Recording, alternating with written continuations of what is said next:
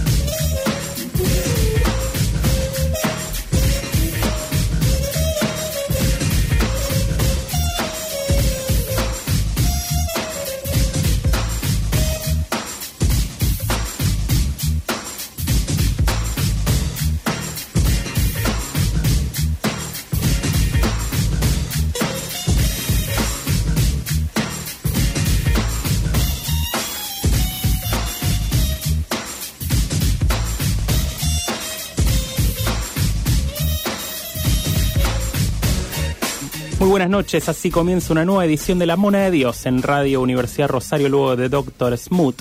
Linda noche para escuchar a, radio, ¿por qué no? Quizá con un bebestible, alguna bebida espirituosa, un café, algo más sano, entre comillas, diría alguien.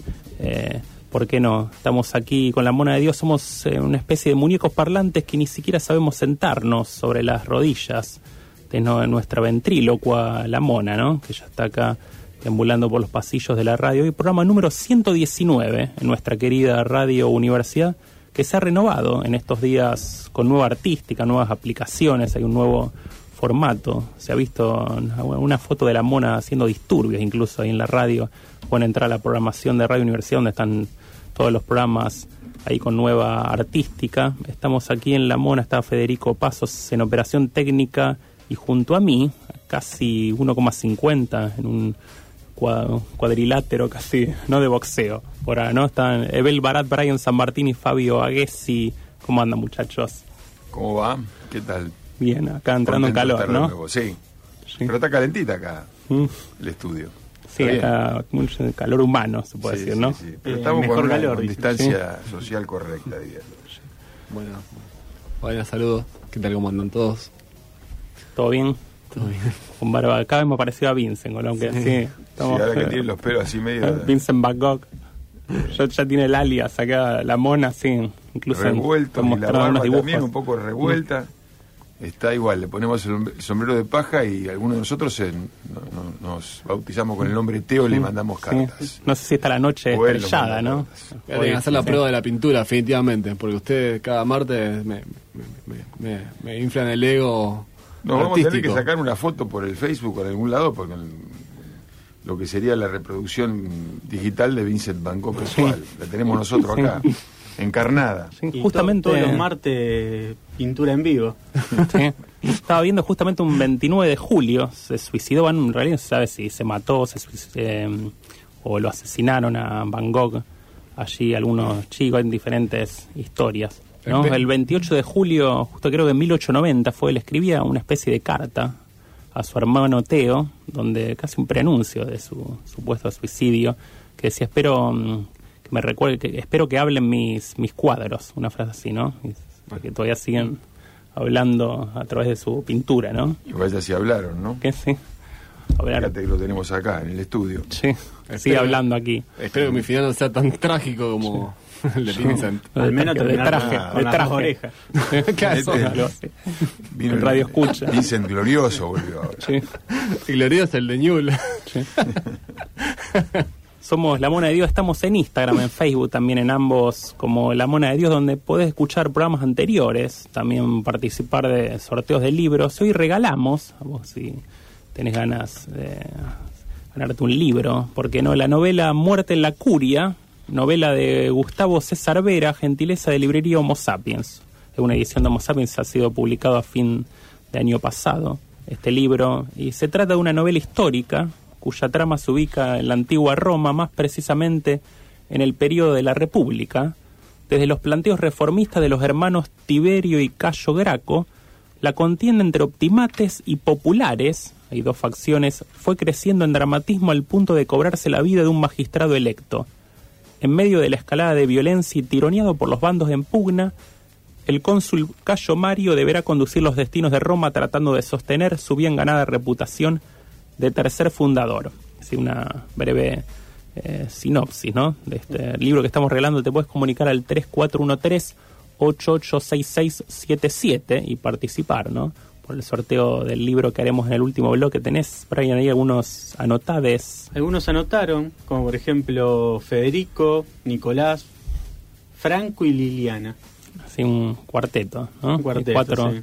ahí anotados tenemos, así que este, anotados y anotadas se pueden seguir sumando, ¿no? Hasta el fin del programa, hoy 28 de julio, te veo, Brian, con algunas anotaciones, algunos recuerdos del día, ¿no? Y justo que vamos a hablar de Perú hoy, junto con Ebel, eh, un 28 de julio, pero allá por 1821, en Lima, Perú, Tiempo del ñaupa, diría mi bisabuela. hace un par de años. Sí. El general don José de San Martín proclamaba la independencia de dicho país. Dicen que los, frete- los festejos se prolongaron hasta altas horas de la noche, dignos de, de una independencia. Sí. Crónicas de la época afirman que se comió mucho anticucho y que la banda de sonido de la fiesta también estuvo liderada por Anticucho, el cantante de los auténticos de Era, era anticucho claro. en ese momento. Estaba en contra. Es difícil no hablar de San Martín y de Bolívar, particularmente San Martín, por supuesto, el protector del Perú, cuando uno habla de ese país, ¿no?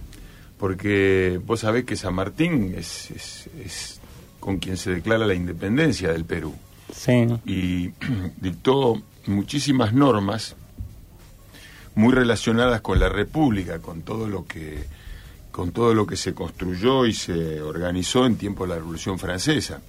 O sea, a pesar de que San Martín pretendía una suerte de monarquía parlamentaria, igual que Manuel Belgrano, para nuestro continente, por una cuestión de orden y por una cuestión de, la- monarquía. de lo que era la sociología de la gente. inca. Eso lo quería Belgrano. San Martín este, no, no decía qué, pero prefería, y eso discutió con Bolívar en el pacto de Guayaquil, pacto que le valió el retiro inmediato de San Martín de- del Perú.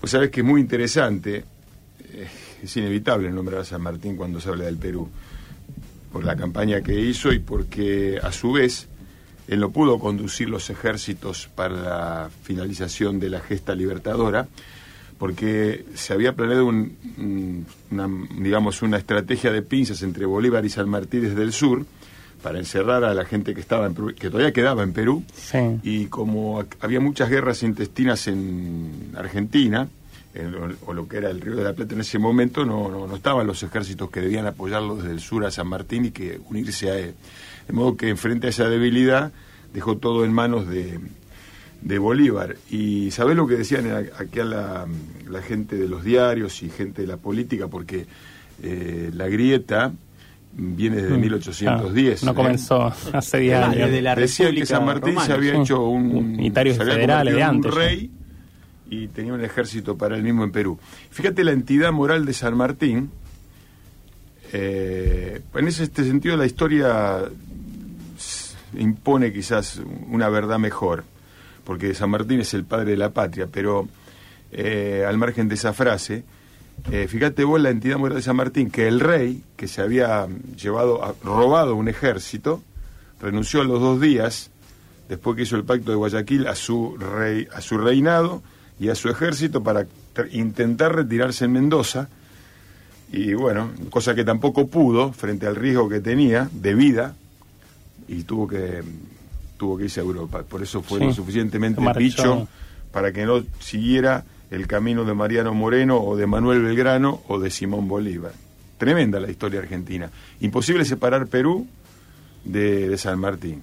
Es un y después, bueno, por supuesto imposible separar Perú de lo que es como como cuerpo, como país, no como como geografía que, que también vale la pena Mm, aparte discurrir de, sobre eso. ¿no? de la patria grande, ¿no? Actual Por una- supuesto. a la breve. Es una eh, frase que tampoco hay que abandonar porque a veces parece tener connotaciones que molestan a aquellos que que por ahí son más elitistas y quieren hacer separaciones. Por eso insistir, la patria grande, ¿no? Porque en realidad fue el sueño bolivariano, el sueño sanmartiniano, el sueño Seguro, sí. de, los, de los grandes próceres. Fíjate que siempre hemos hablado del programa, qué pena que no existieran los Estados Unidos de Suramérica, ¿no? Sí. O de Sudamérica. Para combatir al, al imperio, ¿no? No, por lo Ganar- menos para hacer sí. balanza, porque Sí. no se trata por ahí de... de- Igual termina siendo una así, lucha de intereses. eh, después de sí, todo. pero fíjate vos que mm, cuanto más este, tranquilidad y cuánto, cuánto mejor andaríamos si fuéramos un solo país, ¿no? Aceptando las diferencias, no solo, si querés, étnicas, sociológicas e inclusive económicas, como bien Argentina puede aceptar provincias más pobres y más ricas, hubiera sido bueno que... Pero los intereses, los intereses siempre intentaron evitar con éxito y siguen sigue siendo igual eh, esa unión sudamericana. Sí, que tenemos un ejemplo al lado nuestro que es Brasil, que Brasil con toda su historia y gracias eh, a su proceso histórico, digo, no se, Se dividió. No. Las capitanías de brasileras que eran como tuvieron muchas autonomías ya desde la colonia, eh, después mantu- se mantuvieron en el, en el proceso inde- independentista, ya se mantuvieron unidas. Que lo que pasó a diferencia de Latinoamérica, que justamente se separó todo, eh, se fraccionó. Y hay países muy pequeñitos, muy pequeñitos. De Mm. todas maneras, fíjate que en Estados Unidos están unidos lo que fueron colonias francesas con las colonias inglesas. Bien podría haber todavía más, porque son latinas, misma religión, el mismo le- el lenguaje original, lengua romance. Yo, eh, Brasil, por supuesto, lo considero también que, que forma parte de la patria grande, ¿no? Eh, o sea, es una deuda pendiente, el Mercosur fue un paso adelante hecho por Raúl Alfonsín y el presidente, ¿cómo se llamaba? Mm, Brasilero, ahora no me acuerdo. Un intento de hacer el camino que hizo, que intenta hacer, todavía intenta hacer la, con suerte diversa la, la, la, la, un- la- la- ¿cómo es? Unidad Europea. Eh, pero, La Unión, sí. pero bueno, sí, la Unión Europea. Eh, pero bueno, todavía está pendiente, digamos. Queda una claro. escena histórica que al comienzo del programa Hablando la mona tenía también eh, de la Unión Europea. sí.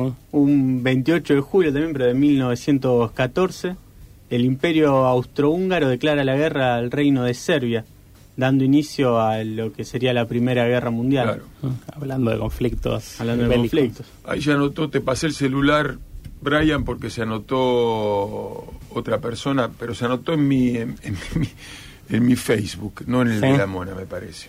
Vale. ahora lo, Ah, Ah, chequeamos bueno, ahora, entonces ahora lo chequeamos. Sí. Y la anotamos para el sorteo. Sí. También un 28 de julio, pero de 1927, nacía David Viñas, un escritor e, e historiador argentino que falleció hace poquito, nomás en el 2011.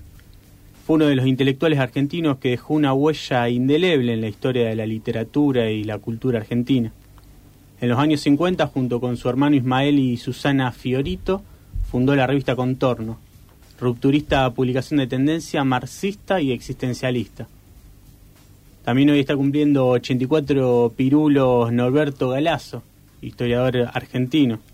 Y además cumpliría 66 años el comandante Hugo Chávez Frías. El 6-6. El 6-6. Sí. Después en el ámbito deportivo cumple 43 pirulos Manuel Ginóbili. Ex basquetbolista argentino. basquetbolista. Ex basquetbolista, no ex argentino. No se sabe si terminan de ser va, Yo creo que eternamente son basquetbol y muchos, incluso después del retiro, se sienten todavía, ¿no? Tenemos a Ebel acá que fue también subcampeón mundial de taekwondo, no sé si se sigue sintiendo taekwondista, ¿no? Sí. y guardas clases y todo. Uno no, No, como que no abandona No, el yo deporte, tengo- ¿no? Mira, primero jugaba al vóley y todavía veo los grupos de vóley en los cuales estoy me incluyen un poco colateralmente, o sea que se sigue juntando la gente Sí. alrededor de, de eso que hizo cuando era joven. Y en el caso del arte marcial, peor aún, porque el arte marcial es como que no dejas nunca de practicar. Mm. No, no es el- el- la competencia el objetivo principal, sino la práctica la, propiamente. Pasa por propiamente dicha. espiritual Entonces, los, los que somos jovatos, eh, eh, a- aún así se nos consideramos, nos seguimos considerando alumnos y los que somos realmente practicantes estamos aún en el gimnasio como, como hace tantos años. Así que sí, sí, siempre, siempre sos. Sí. No, no va eso de ex, ¿no? Sí.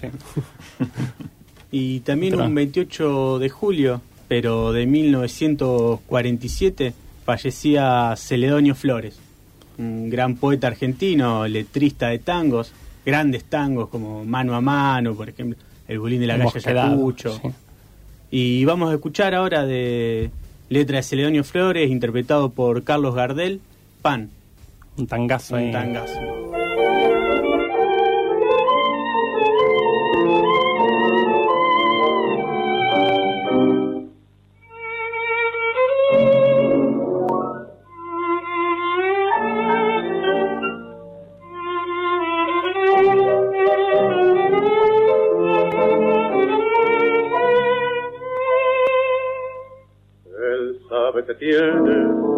Largo rato, la sentencia en fija lo va a hacer sonar.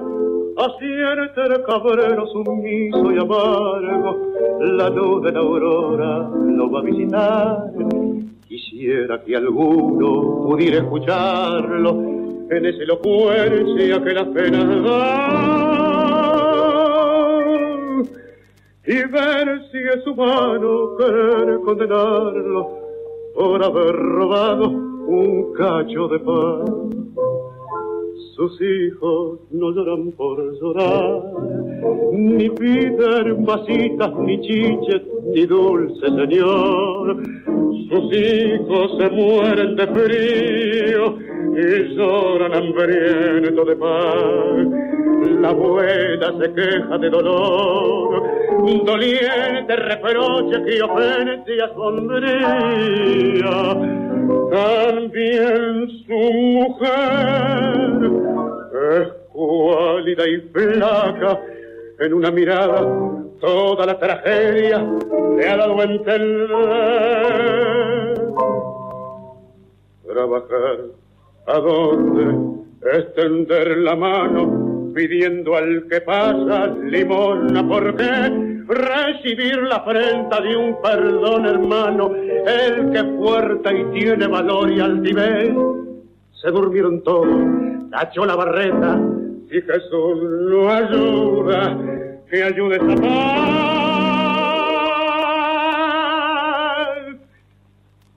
Un vidrio, unos gritos, carreras, auxilio, un hombre que llora y un cacho de pan. Hay gente que lo, lo verá bien, lo verá mal, hay quien lo agradecerá, hay quien lo valorará. Van y dicen cualquier cosa. No, es terrible, es terrible. Me parece una barbaridad, una barbaridad. Tengo una llana envidia, me hubiera gustado hacerlo a mí nada más, pero bueno.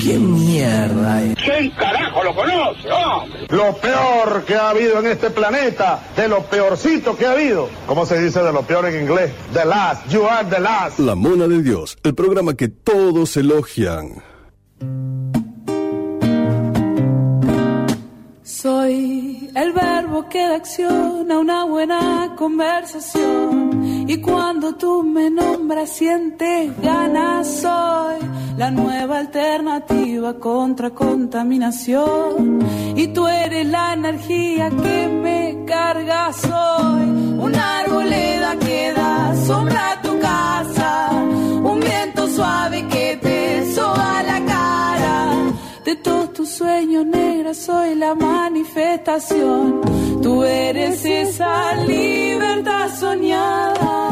Soy la serenidad que lleva la meditación. Y tú eres ese tan sagrado mantra. Soy ese jueguito de parcha que te baja la presión. Y siempre que te sube, tú me llamas.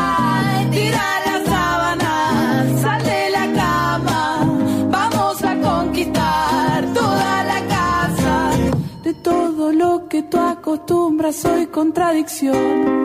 Creo que eso es lo que a ti te llama.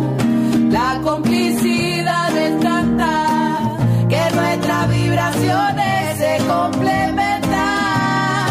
Lo que tienes me hace falta y lo que tengo te hace ser más completa.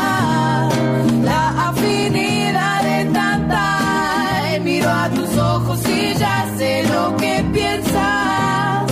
Te quiero porque eres tantas cositas bellas que me hacen creer que soy.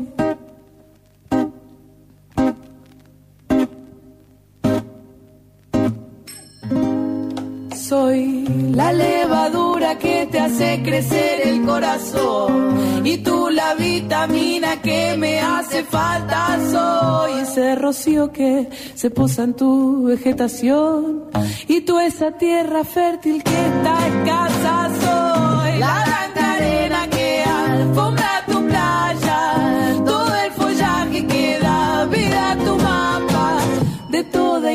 creativa soy la gestación. Tú eres la utopía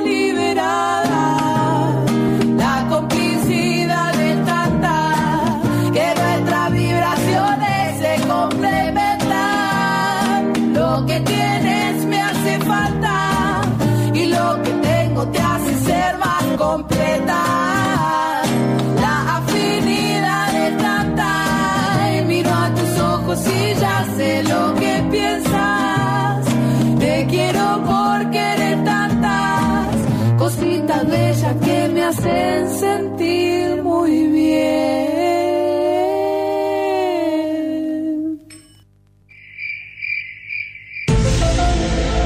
Como especie, buscamos señales de otros planetas. Pero nuestra misión está en la Tierra.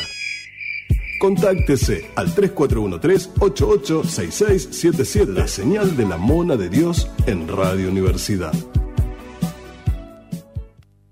Aunque se ahogue en una sopa de letras, la mona de Dios se sumerge en el mundo de la literatura de la mano de Bel Barat.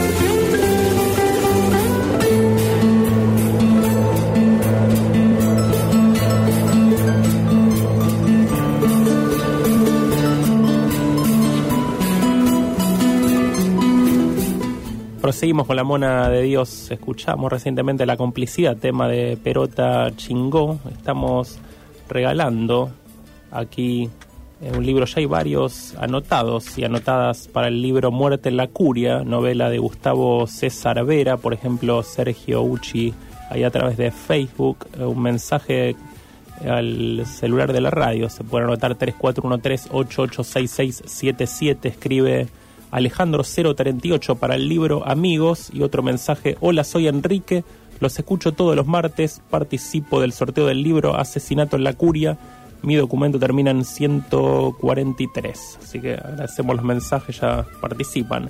Entonces por el sorteo de la novela El último bloque, este ritmo andino, esta cortina instrumental que escuchamos que nos remite hacia las montañas y demás, para adentrarnos en el bloque literario y viajero de Bel Barato. Hoy viajamos rumbo a Perú, Bel, que no cuesta un Perú. Sí, Como la no, frase. no.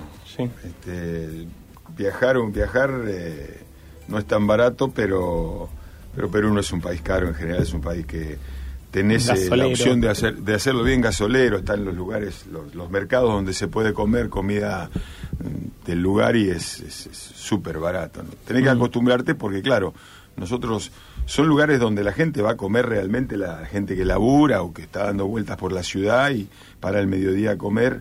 eh, y son generalmente abajo está el mercado y arriba está el comedor, que usan los mismos frutos de la montaña o del mar y, y comes con, con, con el, con el pueblo propiamente dicho, con esas mujeres que tienen el bombín puesto, el sombrerito, la, la vestimenta de colla. O sea, hay, hay cualquier cantidad de gente aborigen en Perú. Ciudadano Son y países- ciudadana de a pie. Sí, como, como Bolivia son países, Bolivia y Perú y Ecuador, particularmente esos tres, es donde más vos ves lo, lo aborigen. Ya en Chile se mezcla más, este, y Brasil, bueno, como decíamos, Vincent, es, es otra, otra, otros orígenes.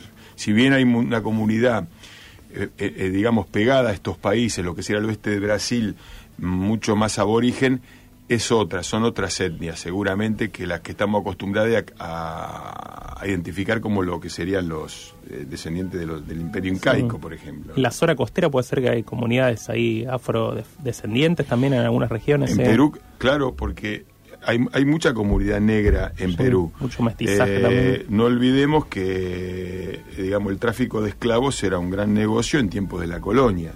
Y por Sí. supuesto, esclavos en Perú había muchos porque... por las minas. No solamente por las minas, sí, por las minas trabajaban los, los, los indios y los, los negros, pero sino porque en Perú estaba Lima.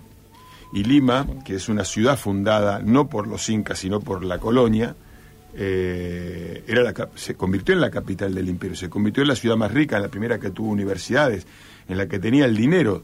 De hecho, el, el virreinato del Río de la Plata es posterior al virreinato del Perú, se hace después, y además el Perú, Lima, tenía el monopolio del comercio, cosa que acá se transgredía, o sea, el virreinato del Río de la Plata se transgredía continuamente, porque era mucho más económico eh, tomar la mercadería que llegaba a través del mar que tener que recibirla o pagarle un impuesto a Perú porque la recibías acá. O sea, eso eh, es propio de nuestra historia, eh, el contrabando, que de alguna manera siempre se quiso controlar, pero que siempre fue muy difícil. Se habla continuamente de contrabando en tiempos de nuestra, de nuestra emancipación.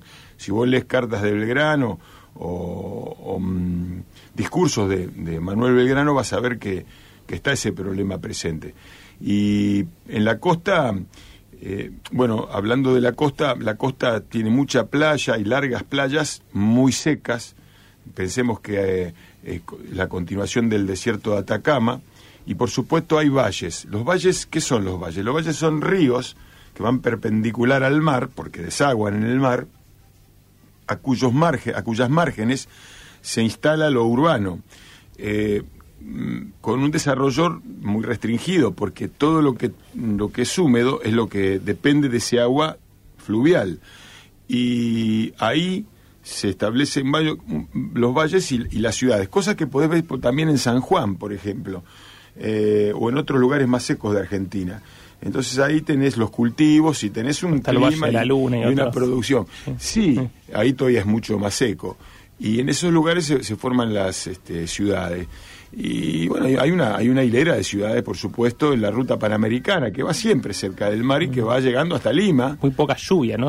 Claro, claro, porque es súper seco. Una vez sí. que te alejaste del valle, que es un valle fluvial, eh, es, es el desierto. Desierto de Atacama que eh, nace pues, en, en Chile, ¿no? Eh, claro, claro. En Cobreloa, viene el norte, sí. Sí. Va- Cordillerano. Y va aumentando eh, la, la- la lluvia hacia el norte. Yo diría que, no lo digo con toda certeza, pero ya me doy cuenta que a partir de Lima sigue siendo desierto, pero ya es, es menos duro. Eh, esa, esa línea costera... No llevaste anchoa para comer en No, mucha agua. no, no. Uy, nos contaba ahí. Son muy tomadores de cerveza los, los, los peruanos, pues, no tienen mucha tradición de tomar vino. Cosa rara, ¿no? Porque fíjate que tuvo el virreinato eh, del Perú y seguro que tomaban vos, vino, pero no se ha son. desarrollado una, una cultura vitivinícola como la que tenemos nosotros y tiene Chile. Mm. Eh, ¿Vos en qué año estuviste, Bel? Nos contaba que fuiste no, a sí, Taquitos. 8 o 9 Ah. años, sí. Eh, tuve dos veces. Una vez fui también por tierra a la zona de la sierra que hasta, hasta Cusco, ¿no? Por, por la Varios Quiaca, días. Tupiza. Sí, sí, parando, por supuesto, Potosí. Me recuerdo, ¿cómo se llama? Copacabana, La Paz, Copacabana, Puno. Cusco y después volví por Arequipa, volví por la costa chilena. Esa vez fuimos directamente por la costa, haciendo, metiéndonos de vez en cuando a, a la sierra, que seguía la, la segunda formación eh, climática y topográfica de, de Perú, y a la- hacia el este está la selva, la selva que es amazónica en Perú, y que también la tiene Bolivia, que no es amazónica porque está mucho más al sur. Si Bolivia tiene sierra y selva, no tiene costa porque la tiene Chile. Después Perú tiene las tres y Ecuador tiene las tres. Ahí, ahí en, la, en la jungla este, es donde nacen los grandes eh, flujos de agua que van a construir, constituir o formar el Amazonas. Pero bueno, este, la costa está Lima, que es una ciudad gigante, debe tener 8 millones de personas, Mucha arquitectura, muy ¿no? mucha historia. mucha pobreza, Mm. mucha historia, grandes edificios, este, la Plaza Mayor, los museos, las catedrales, con las catacumbas, con las catacumbas con, con calaveras igual que en Roma. Eh, después ciudades importantes hacia el norte, algunas ciudades de tipo muy colonial, como es Trujillo, muy interesante, con la playa de Huanchaco al lado. Eh, más al norte tenés Chiclayo, que es una ciudad más comercial, más poco más, más modesta, sin grandes referencias históricas. Cerca de Chiclayo y de Salete tenés una ciudad súper emblemática que los argentinos visitamos poco, pero tiene tanto peso cultural como es Cusco, que es eh, Cajamarca, donde murió Atahualpa, de mano de, los, de los Pizarro, terrible, donde está el cuarto que le pusieron de plata y de oro para eh, rescatar los, este, los, los, los indios que, que perte- pertenecían a, a, a- a su grupo eh, étnico y, y que fue una de la columna vertebral de los indios está en Quito, o sea, de los de los incas, Quito, Cajamarca, Cusco, o sea, que va toda por la sierra, de donde viene la comida de la sierra, que hoy tiene un prestigio impresionante, que es la comida mejor conceptuada de, de América, mejor inclusive que la mexicana, y que la verdad que nosotros tenemos algunos registros, cuando vamos a la quebrada de Humahuaca comemos los tamales, Sí, humite, la- las humitas. ¿A qué comida específica te referís por ahí? Ahí ¿Alguna a, la- a los papines, la- toda esa comida que, que tiene mucho base maíz, mucha base papa, también tiene queso, que eso supongo se lo habrán incorporado la cultura eh, europea, ¿no? Porque el queso acá no era, no era un producto del lugar. Pero hoy por hoy tiene un prestigio impresionante la comida de la sierra. Y, bueno, hay playas también que son, son interesantes, siempre dentro de lo modesto, pero es un país eh, donde la pobreza, yo diría que me atrevo a decir que reina, por supuesto que hay enclaves como Miraflores que... que Mm. No es- tanto como en Bolivia. Igual en Bolivia hay mucha desigualdad, hay, hay riqueza en Santa Cruz de la Sierra y mucha pobreza Eh, en la, otras la ciudades. desigualdad es el lugar común de toda Sudamérica, es el primer, lo primero que emerge cuando uno hace un análisis socioeconómico del lugar, y te diría que el país que más desigualdad tiene es Chile, pero la verdad que ningún país es, es, eh, se salva. En Argentina en, su- en un momento eh, había nos, nos, nos, nos enorgullecíamos de una alta proporción de clase media, seguimos teniendo una teniendo una, teniendo una clase media, pero no, no hemos ido en buen camino en los Claro. últimos 50 Los años y nuestra brecha social ha aumentado de una manera tremenda. En Bolivia te diría que también es- es- es un lugar común cuando uno hace un análisis de nuestro continente y, el- y la principal Y- deuda, a mi criterio, que tiene con su gente. Y tuvieron su Más igualdad, menemato, su ¿eh? menemato casi, por así decirlo, con Fujimori también esos años de los 90, así que fue Pero viene de antes, eh, viene, viene de antes. O sea, por supuesto que esos gobiernos eh, no han... Cuando, y esto no es una cuestión subjetiva de una opinión, esto lo dicen los números. Si uno hace un análisis del índice de Gini que mide justamente eso, eh, verá que en esos tiempos es cuando eh, la brecha social era la más alta. O sea, es, es bastante fácil eh, saber en qué momento se aumentaba o se se re- recrudecía este problema, ¿no? Que es, que es el problema para mí, insisto, Que atraviesa la, la gran deuda pendiente. Que tal vez, digo, responde a cómo Latinoamérica se insertó en el mundo. Digo, como país productor o... Claro, Latinoamérica lamentablemente se, se insertó como un país fuente de riqueza para otros países. Es decir, la riqueza debe, se debe producir acá, pero debe irse de aquí hacia quienes la- la- las administran. En Argentina cuando se analiza, esto es, también es- todo el mundo lo sabe, pero creo que no está de más repetirlo, cuando uno mire las redes ferroviarias de Argentina, se dirigen toda a la metrópoli para, bueno, para tener un canal de salida hacia el mar. Y eso fue siempre, es decir, de la- desde la época de la colonia hemos sido fuente de riqueza para los países que no, eh, no los países de aquí. Y lamentablemente la, gesta de mayo, en donde se produce la independencia política de los países, no logró una independencia económica eh, en línea con eso, a pesar de las excelentes y extraordinarias intenciones e ideas de buena parte de lo que nosotros denominamos próceres. Pero, pero bueno, nosotros no pudimos hacer lo que pudieron hacer otros países, voy a llamarlo de una manera que no me gusta, pero me viene a la, me parece gráfica, periféricos, como puede ser Australia o Nueva Zelanda o el mismo Canadá, en donde mm, se pudieron insertar este, de una manera mucho más coherente en las economías más saludables. No fue nuestro caso, las divisiones han colaborado muchísimo para eso, por supuesto que las, las divisiones han sido, eh, no te diría programadas, pero por lo menos fomentadas, porque lógicamente cuando vos este, tomás un mercado de, no sé, 500 millones de habitantes eh, reunido alrededor de una idea, es mucho más difícil eh, que puedas eh, avanzar sobre, sobre esa, esa comunidad que avanzar sobre una comunidad de 40 o 50 o 20 o 10 millones. Divide y reinarás, en Maquiavelo no era ningún tonto y eso ha sido muy, apli- muy aplicado acá en, en nuestros países. Y bueno, se- no se ha cumplido el sueño de los próceres que nombraba al principio del programa y cuando uno habla de Perú eh, se presentan.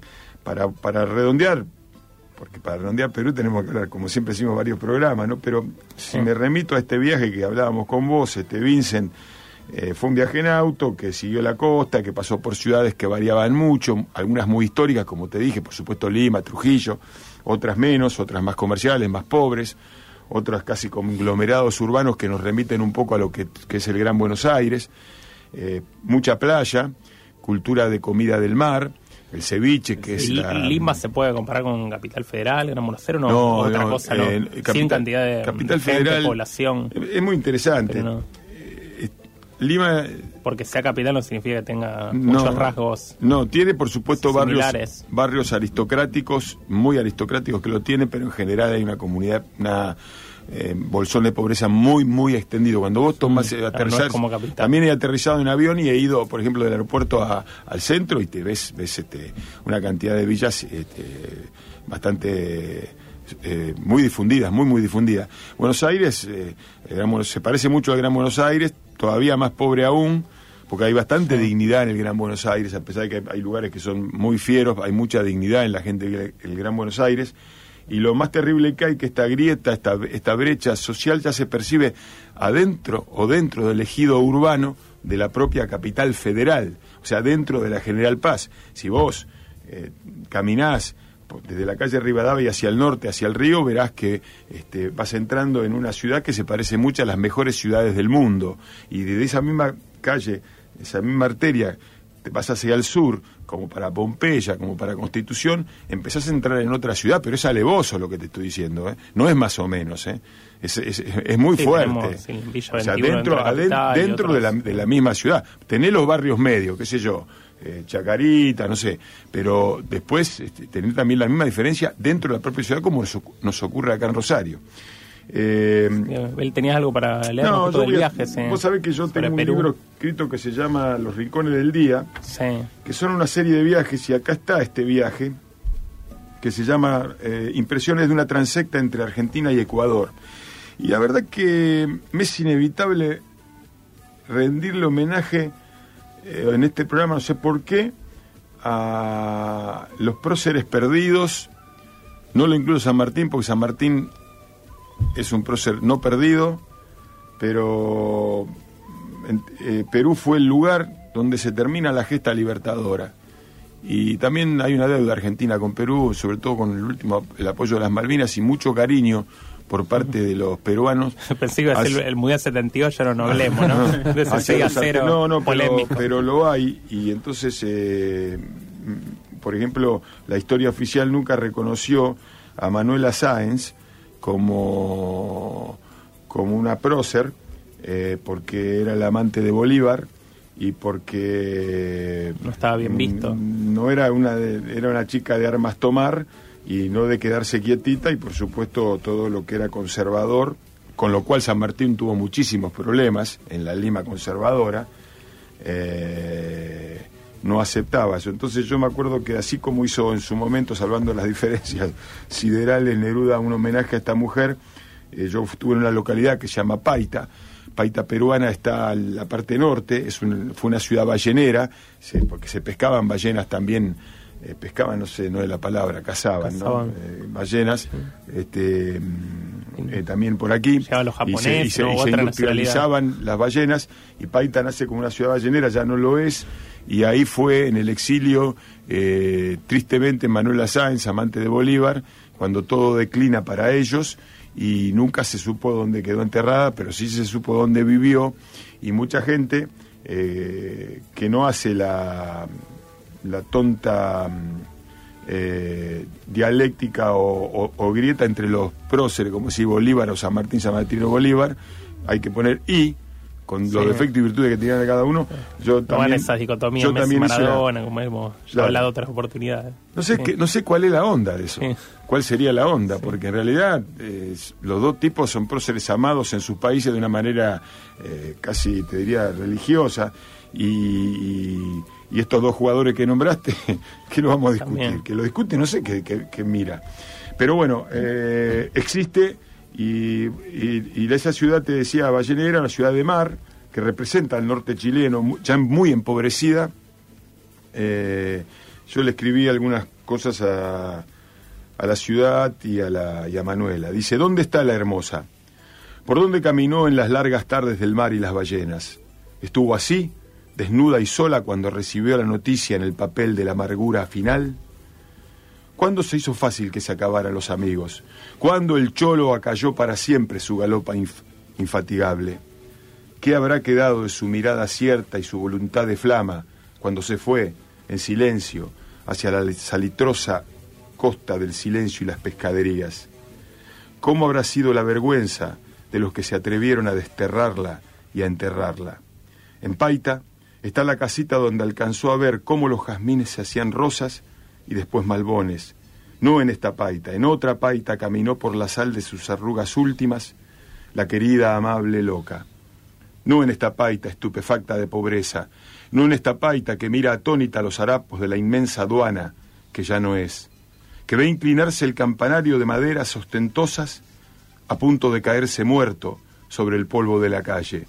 No en esta paita, con el umbroso club donde se reunirían algunos caballeros para negarla, para mentar el escándalo de haberse echado en los brazos del equívoco libertador la misma noche en que lo conoció, la noche que duró todas las noches, no en esta paita que se ocupa terca de seguir siendo una señora, una señora del mar, que oculta su pobreza en las tardes de domingo y pasea su gente bulliciosa por la plaza y la ribera, no en esta paita, con su gente casándose en la gran iglesia, que conserva su esplendor ahora solitario, con sus dos o tres muchachas en la puerta, aseaditas y perfumadas, contemplando a la amiga que ahora es novia. Paita afronta su pobreza de viejo vestido manchado, con la dignidad de los niños que siguen naciendo, con la dignidad de sus trabajadores que hablarán del fruto del agua cotidiana, con la dignidad de los viajeros que alquilarán un gigantesco dormitorio en el mustio esplendor de un marítimo edificio. ¿Por qué el sordo grosor de estas paredes contra la estrechez de las paredes donde vive la gente de ropa percudida? Aquí está Paita, con su gente ocupada en sus labores y resignándose a la presencia de la vieja obesa que desde el pasado sigue bufando inmóvil frente al mar a donde no llegan las palomas. Allí está Paita, en un recodo del camino, para acordarse de Manuela, de Manuela Sáenz, la amable loca y de otros torpes silencios de la historia.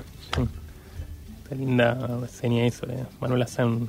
Manuela Sáenz, sí. de homenaje, ¿no? Sí, un homenaje que la culpa la tuvo Pablo Neruda con, con su oda Manuela, eh, elegía Manuela Sáenz, eh, La insepulta de Paita, amante Simón Bolívar, y un libro de un alemán cuyo nombre no me voy a acordar, que se llama Las cuatro estaciones de Manuela Sáenz, Mm, de donde me puse a estudiar eh, a esa mujer eh, que tuvo tanta importancia en la vida de Bolívar y en la vida de la gesta de la liberación del yugo español.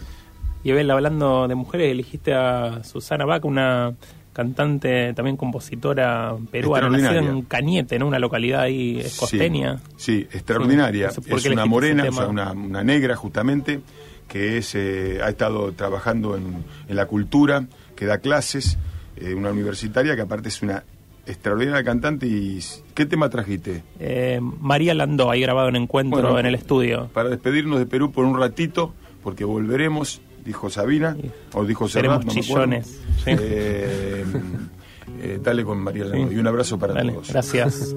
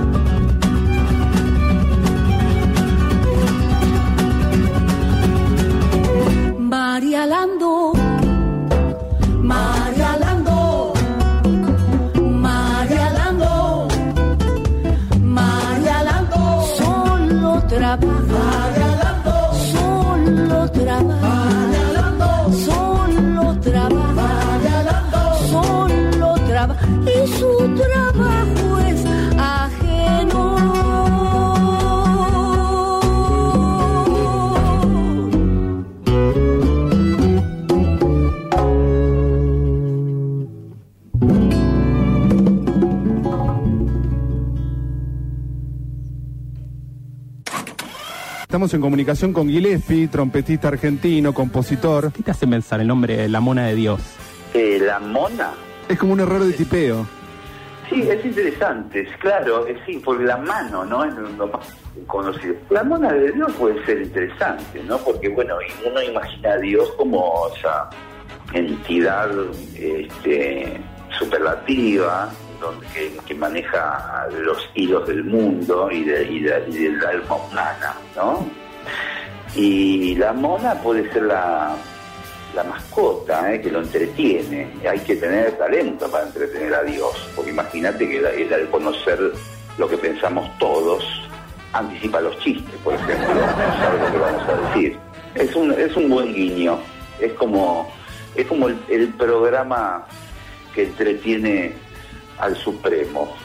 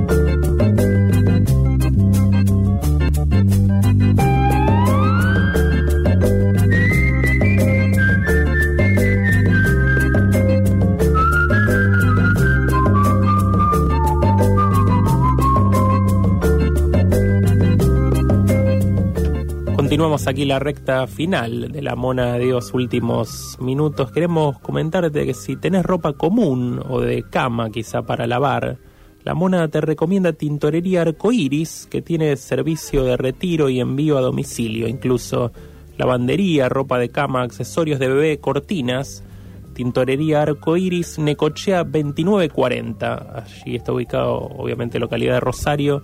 Los teléfonos para comunicarte 482-3003 y 3413-5141-29. 3413-5141-29. La mona acá ya nos muestra una mancha de café, parece, en su busito, así que vamos a llevarla allí a, a Tintorería Arcoiris durante la semana. Vos sabés que hablando de Necochea, donde queda la tintorería, y hablando de Perú, y hablando de próceres, y hablando de amoríos, Necochea eh, empezó a afilar, así, de- así decía mi abuela, afilar, con la novia de un eh, general español.